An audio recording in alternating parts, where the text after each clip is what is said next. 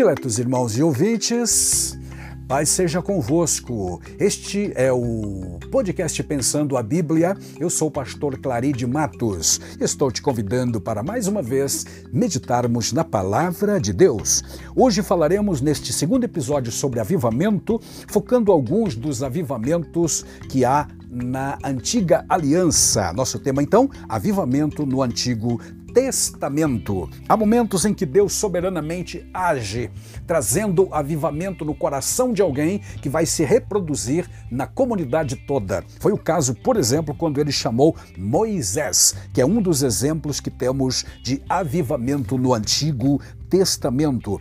Moisés, que pastoreava o rebanho do seu sogro lá na região de Midian, foi tocado por Deus, atraído, melhor dizendo, por Deus através de um arbusto que se queimava, mas não se consumia, diz a Bíblia Sagrada, uma sarça que é, estava queimando, porém não se consumia. Atraído, curiosamente, ele foi até mais perto e Deus fala com ele, dá a ele todas as diretrizes, o que ele devia fazer. Devia voltar ao Egito, porque há 40 anos esteve longe, fugido da das questões lá do Egito, mas agora é tempo de voltar e Deus quer avivar o seu povo. Avivar no quê? Porque quando falo verbo, quando uso o verbo avivar, eu preciso complementar. Avivar o quê? No caso dos israelitas, no caso do Antigo Testamento, era avivar a fé monoteísta, avivar as condições de servir a Deus. Eles estão lá no Egito, o povo de Israel, há muito tempo como escravo.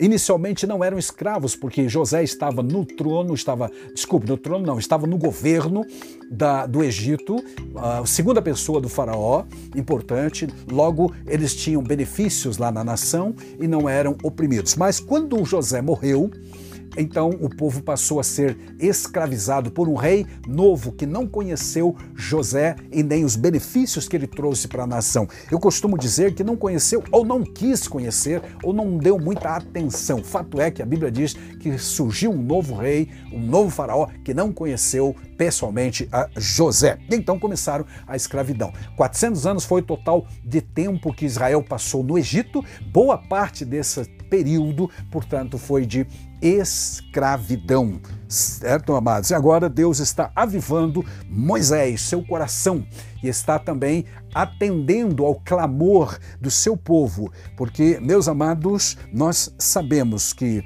conforme a Bíblia Sagrada, Deus revela que responde ao seu povo com muitos avivamentos quando este povo está orando e suplicando.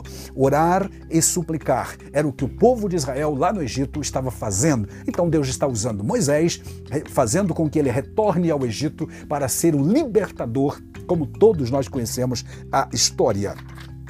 Aleluia.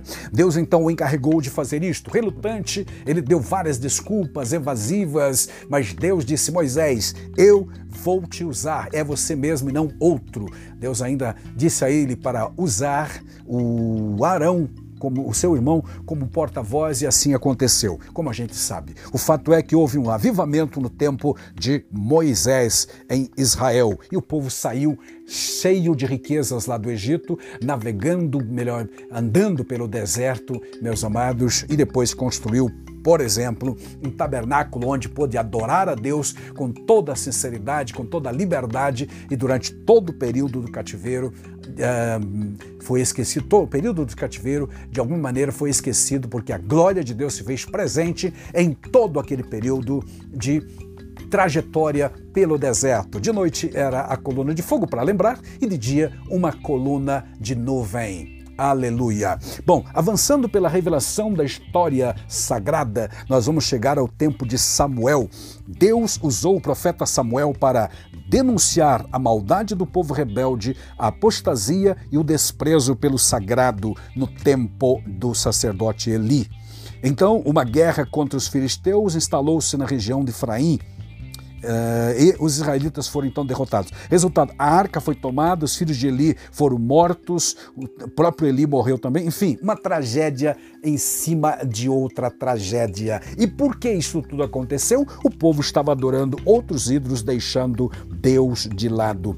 Então Deus chamou Samuel e usou poderosamente. Um grande avivamento chegou em Israel, porque Samuel julgou a nação de forma justa. Samuel foi o último juiz, ele foi aquele que introduziu a monarquia também.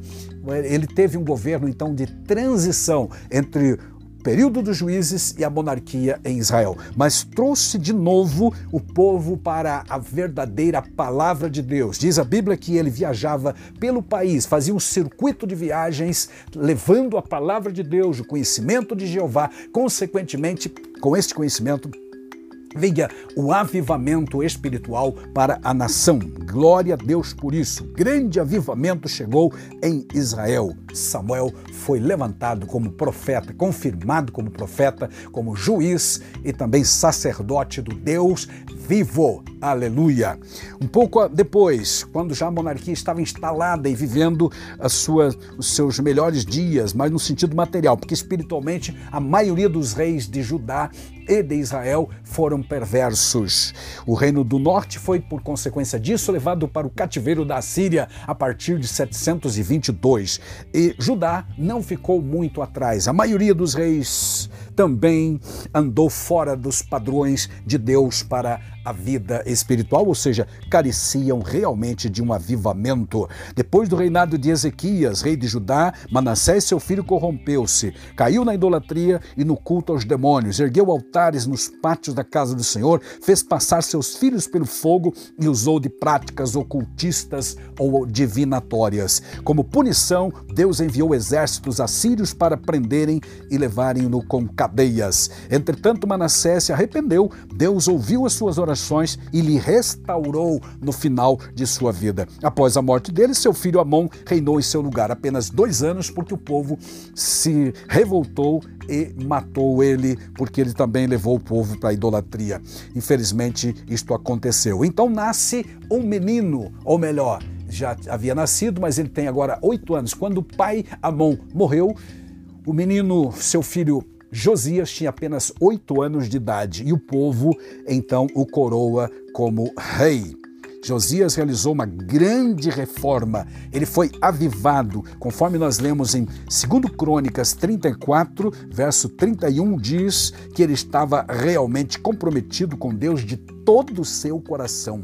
Diz o 31: E pôs-se o rei em pé em lugar, em seu lugar, oficial do rei, e fez concerto perante o Senhor, para andar após o Senhor e para guardar os seus mandamentos e os seus estatutos e os seus é, com todo o coração, estatutos e juízos, e com todo o coração e com toda a alma, cumprindo a palavra do concerto que estão escritas nesta lei ou neste livro, no livro que acharam na casa de Deus, porque nos reinos perversos, tanto de Manassés quanto de Amon, abandonaram a casa de Deus, o povo, os sacerdotes abandonaram, esqueceram a lei, perderam literalmente a lei. Com a idade de 16 anos, Josias começou a buscar a Deus e também ordenou que se restaurassem a casa de Deus. E na reforma que fizeram, encontraram o livro da lei. Aleluia!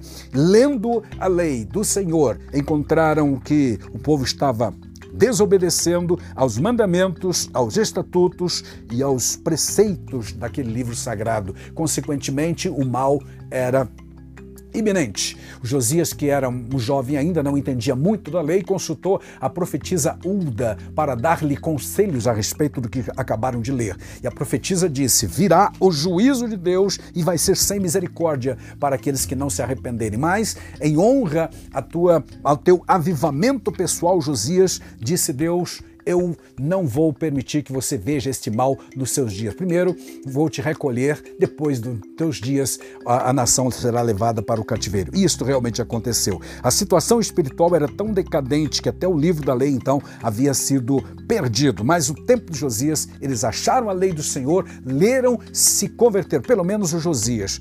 Aleluia. E no tempo em que ele viveu, diz o versículo 33 lá de Segundo Crônicas 34, que o povo serviu a Deus enquanto ele viveu. Assim é, meus amados, um líder, quando está avivado como Josias, acaba influenciando também toda a comunidade. Se avançarmos para a história do Antigo Testamento, vamos encontrar também os tempos de Neemias e Esdras, verdadeiros avivamentos agora no retorno do cativeiro para Judá.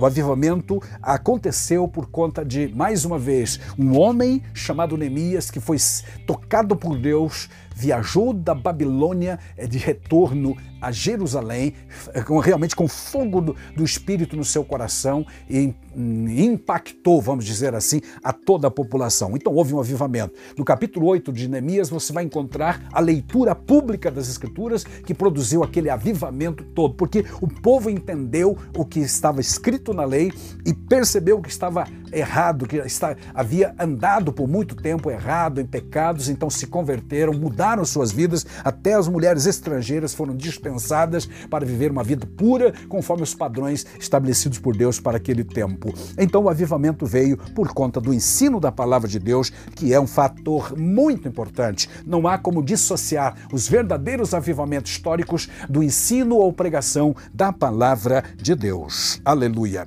Os avivamentos, enfim, do Antigo Testamento sempre vieram como respostas ao quebrantamento espiritual e às orações do povo de Deus. Então não é, é um padrão do Antigo Testamento e que vai acontecer sempre. Isso se deve, deve e deve mesmo nos influenciar, nos dinamizar e nos inspirar a continuarmos dessa forma, ou seja, quebrantados, orando e buscando a Deus. E por misericórdia e bondade, Deus proverá a restauração de vidas, de, de, de, pessoas e a salvação de muitas almas ainda antes que acabe o tempo. Que esses avivamentos do Antigo Testamento nos despertem para fazermos a vontade de Deus nestes tempos de tanta frieza ou mornidão espiritual. Não é mesmo, meus amados? Que Deus em Cristo nos abençoe e que o Espírito Santo avive em nosso coração a obra que Deus quer fazer ainda neste último tempo com cada um de nós. Que assim seja. Amém.